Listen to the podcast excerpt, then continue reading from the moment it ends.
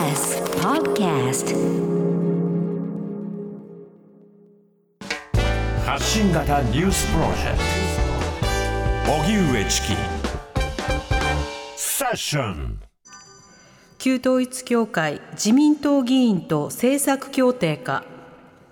旧統一教会現在の世界平和統一家庭連合側が国政選挙の前に自民党の候補者に対し政策に賛同するよう記した文書への署名を求め一部の議員が応じていたことが分かりました。この問題は今日付の朝日新聞が一面で先行して報道。自民党の複数の国会議員などによりますと去年の衆院選や今年の参院選の直前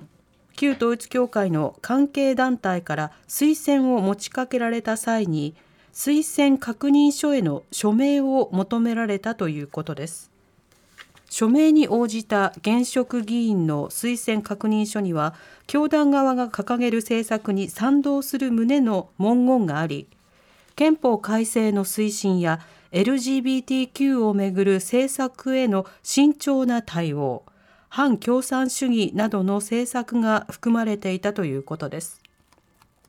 また今日の参議院予算委員会でも日本維新の会の音喜多議員が事実関係を追及。岸田総理は実態把握に努める考えを示しました。それでは今日国会で行われた参議院予算委員会について取り上げていきましょう、はい。はい、まずは先ほども話があった日本維新の会音喜多俊参議院議員岸田総理とのやり取りの中で今朝朝日新聞の一面で取り上げられていた記事について質問しています。え見出し手元にありますけれども、紹介しましょう、はい、教団側自民議員に政策協定国政選挙前署名求める。数十人規模か応じた議員もということで、うん、えー、応援する代わりにこの政策やってねということで署名と協定があったというやり取りなんですね。これについて聞いているパートをまずはお聞きください。日本維新の会の音喜多俊です。総理そして皆様本日はよろしくお願いいたします。経済対策の議論をする前に、冒頭、私からも旧統一教会にかかる論点について、端的に伺いたいと思います。でこれ、質問通告してないので、ちょっと分かる範囲で総理、お答えいただきたいんですが、今朝の朝日新聞で、教団側、自民議員に政策協定、国政選挙前に署名求めるという記事が掲載をされました、ま選挙前にこの推薦協定結んでたということなんですが、こちら、自民党内の点検によって、総理は把握されていたかどうか、こちら伺います。あのえーと、自民党の、まあ、その取りまとめのなにあたっては、まあ、各議員からそれぞれの、えー、接点につきまして、8項目に分けて、それぞれ報告を受ける、まあ、こういった形をとっておりました。あのご指摘の点が、その8項目の中にのどこに当たると判断をして、えー、していたのか等について、えーと、とそれぞれその議員のかの考え方も確認しておかなければならないのではないかと思っております。まあ、ご指摘の点も含めて、自民党の議員のこれまでの当該団体との接点につきまして、党としてしっかり整理をし、そして実態を把握することに、これからも努めていきたいと考えております。まあ、あの把握をされてなかったということだと思うんですけれども、まあ今日これ、かなり大きく報じられましたんで、さまざ、まご指摘が入ると思います、まあ、仮に今後のその再調査の中で、まあ、関係閣僚であるとか、あるいは自民党の要職者、そうした方々にこうした選挙協力、まあ、組織的な応援ということが判明した場合、総理はどのように対応されるおつもりでしょうか？あのこれも再三申し上げておりますが、まあ、自民党としては、あの社会的に問題のある団体と、まあ、接点があったということについて、政治の信頼を傷つけることになった、このことについて謙虚にお詫びをし、その上で自らこれまでのこのさまざまな取り組み、接点について、調査をし、確認をし、さらには指摘をされたことについても説明責任を果たし、その上で何よりもこれから未来に向けて関係を断つということを徹底する、これを申し上げております。あのご指摘の点について、この報告の中の項目の中に入っていたかどうか、これを確認した上で、それぞれの議員が、この自らの行動について説明責任を果たしていくことが重要であると考えています。そのご指摘の点が自民党のの取りまとめの中にどのように反映されているのか、これを今一度確認する必要があると考えております。これ、政策協定ということで、文書残っているわけですから、これがもし点検で報告がなかったとすれば、総理のご指示や思いとはいささかずれた対応になっているんじゃないかと思います。まあ、関係を断ち切るという総理のご決意と矛盾しないような対応をしていただきたいと思いますので、よろしくお願いを申し上げます。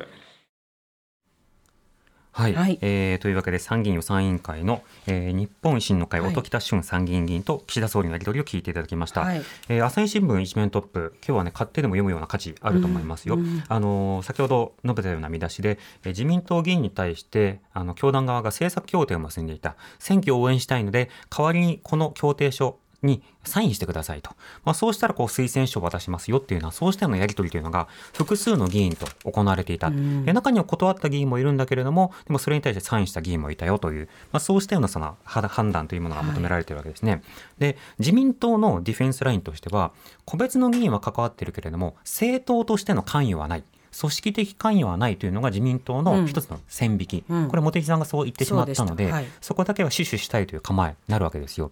だから自民党と統一教会が政策協定を結んだんじゃなくて、あくまで個別の議員が応援されされるために、うん署名したんだっていう、はい、まあ、そうした説明になるわけでしょうと。ただ、私たち一般の有権者から見ると、はい、まあ、私たちとくくるのもあれか、まあ、少なくとも僕から見てもね、あのそうしたような仕方で議員が通ったとしましょう。そしたらその議員は、その政策協定に対してサインをしたわけだから、その政策が通るように党内でも働きかけをするでしょ？うん、でそうすると、それが政党の例えば公約政策集、あるいはその後の政策とか質問、いろんなところに反映されたりする。あるいは性的マイノリティの権利とか様々なテーマについては、むしろブレーキを踏む側になる。つまり、うん、まだ議論が足りないんじゃないかな、はい、みたいなことで、議論を邪魔する側に回るっていうことがあるわけですよ。うん、で、それは何でやるかというと、その人が、まあ、個人として賛同したからというだけではなくて、自民党の議席があるからでしょ、うん、自民党の議員だからわざわざやってくるわけですよね、はい、自民党の議員じゃないところにはわざわざ行かないですよ。なぜなら権力がないわけですから。ということを考えると自民党の組織的関与といった時にグループで協定したのとはまた別に政党の政治に対して影響を与えたという点これも含めてちゃんと調査しなさいよっていうそういったのことになるわけですよ。はい、その点について、まあ、今日出たてのスクープですから、うんはい、今後しっかりと本当に岸田総理が、まあ、新たな調査とそしてその影響というものを検査するのかどうか。そこは見ていかなくてはいけないかなと思います。では続いて岸田総理。え昨日宗教法人の解散命令要件について定義を変えたようにも見える点、はいはい、この点について引き続き音喜多俊議員とのやり取りです。さて、この昨日、岸田総理は宗教法人法における解散命令要件に民法上の不法行為は入らないというご自身の答弁を修正、撤回をされました。そのやり取りの中で、法令についてぎりぎりの解釈を行っているという総理のご答弁がありました。これ、はたから見れば、まあ、残念ながら場当たり的で、不安定な判断を繰り返す政府と総理に、国民は混乱し、大きな不安を感じています。これ、良い方向に変わるのであれば、朝令暮改、君子表変のすべてを否定するものではありませんが、さすがに今回のプロセスは、あまりに拙いものであり、法的安定性を毀損しかねません。まあ、この総理の言うところのぎりぎりの解釈、まあ、このようなことは、本来的には行われないことが望ましいと考えますが、総理の見解をお伺いいたします。あのぎりぎりの、解釈、判断というのは、そのさまざまな手続き、政策は、法律に従って厳厳密に、厳格に進められなければならない、こうしたことについて表現をした次第であります。法治国家である以上、それは当たり前であると認識をしております。厳正な解釈を行っていかなければならない。こうしたことを申し上げたことでありますので、これは決して不適切なことではないと考えております。まあ、あの法治国家で適切にしっかり対応する、これ、全く同意であります。ただですね、やはり前日とその翌日、総理の答弁が変わる、まあ、法解釈が変わった。かのように見えることというのは、国民目線で見たら、いや、何があったんだろうと。いう不安は、私は感じられると思うんですが、その点ですね、まあ、今のように、いや、また歌詞はなかったんだと。はい、というようなやり取りがありまして、はいこれはあの政府見解としては、今までその刑法上などの問題があった場合においてのみ解散請求などができますよという、まあ、そういった解釈をしていたんですが、それが民法上のあの不法行為も、うんまあ、当たりうるという、はいまあ、そうしたような発言に変わったわけですよね。うんうただし、これ、言い方がなかなかに、えっと、技術的というか、当たりうるとは言ってるけれども、当たるとは言ってないんですよ。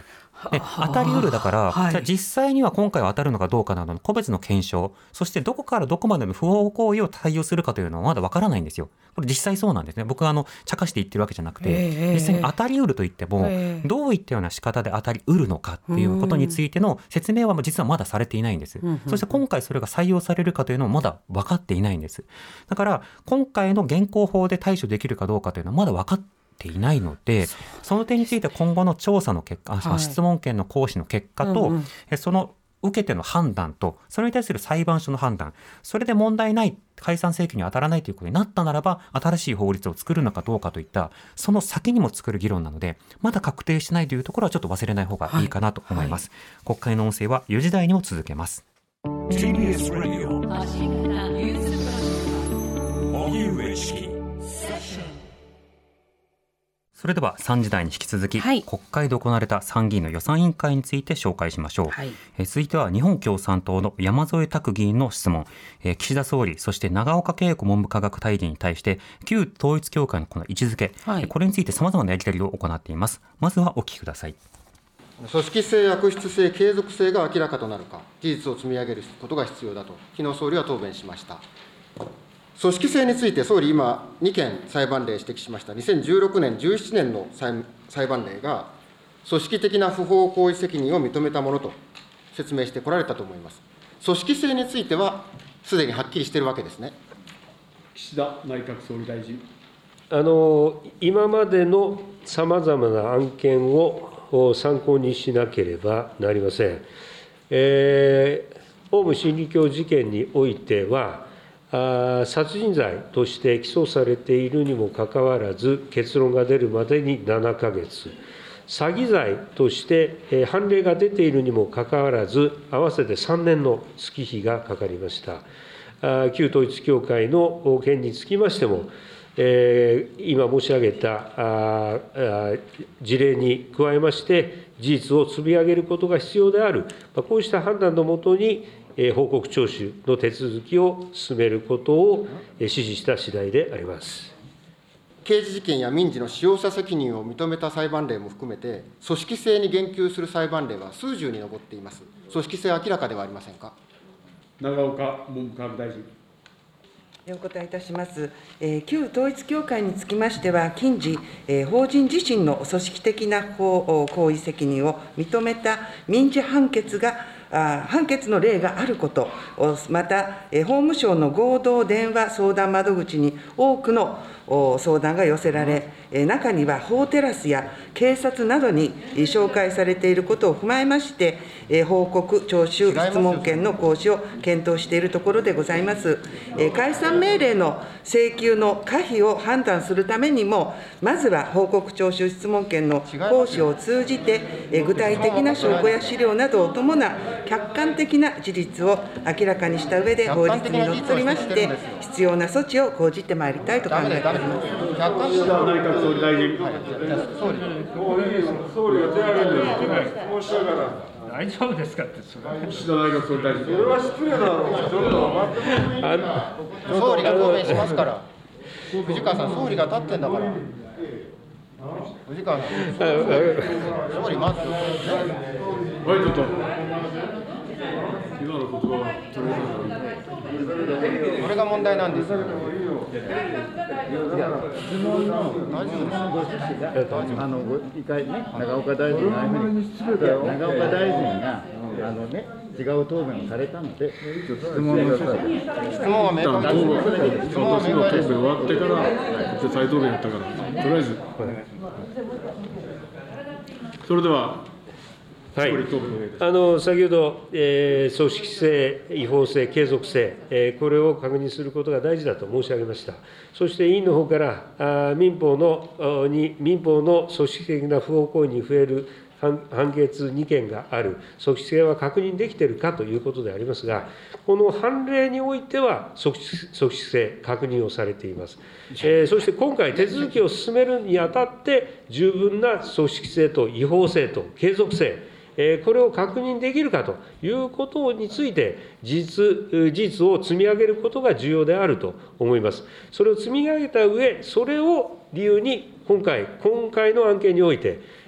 宗教法人法を適用して、さらに手続きを進めるのか、これを判断するということであると認識をしております。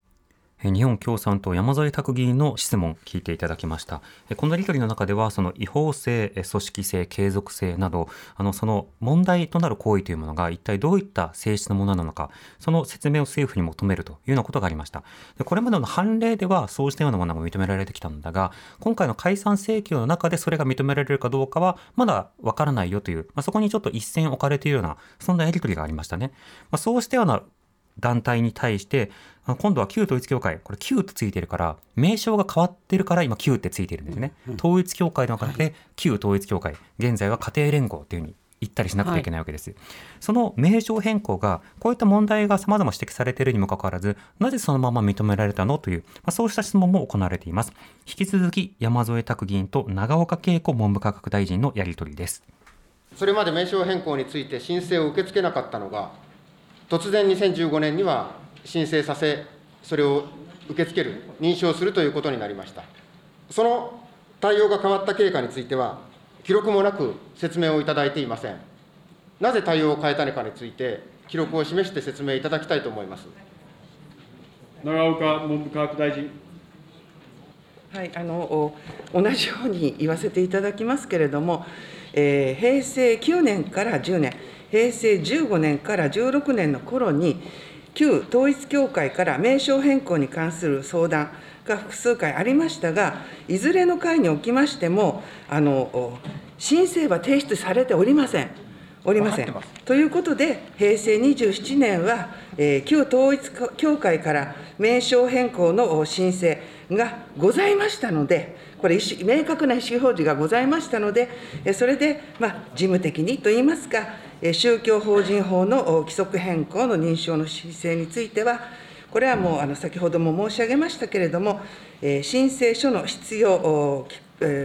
記載事項に不備がなく、また必要な書類が添付されるなど、形式上要件に適合する場合には、受理する必要がありますので、それで、えまあ、認証の決定を行ったということでございます。山添拓同じ答弁を繰り返されるだけで、名称変更に至る経過について明らかになりません。記録をこの委員会に提出するよう求めます。はい。え名称変更、書類が整ったので、まあ、手続き上進めたんだという説明をしていた。ただしその間、例えば、え旧統一教会側とどんなやり取りをしていたのかとか、そうした記録というものをこの際公開してくれと、それを踏まえた上で検証しましょうということを問うているという、まあ、こういったような仕方で様々な手続きを検証するための情報、それを公開するかどうかという点も争われている。この点もね、覚えておきましょう。はい、荻上チキ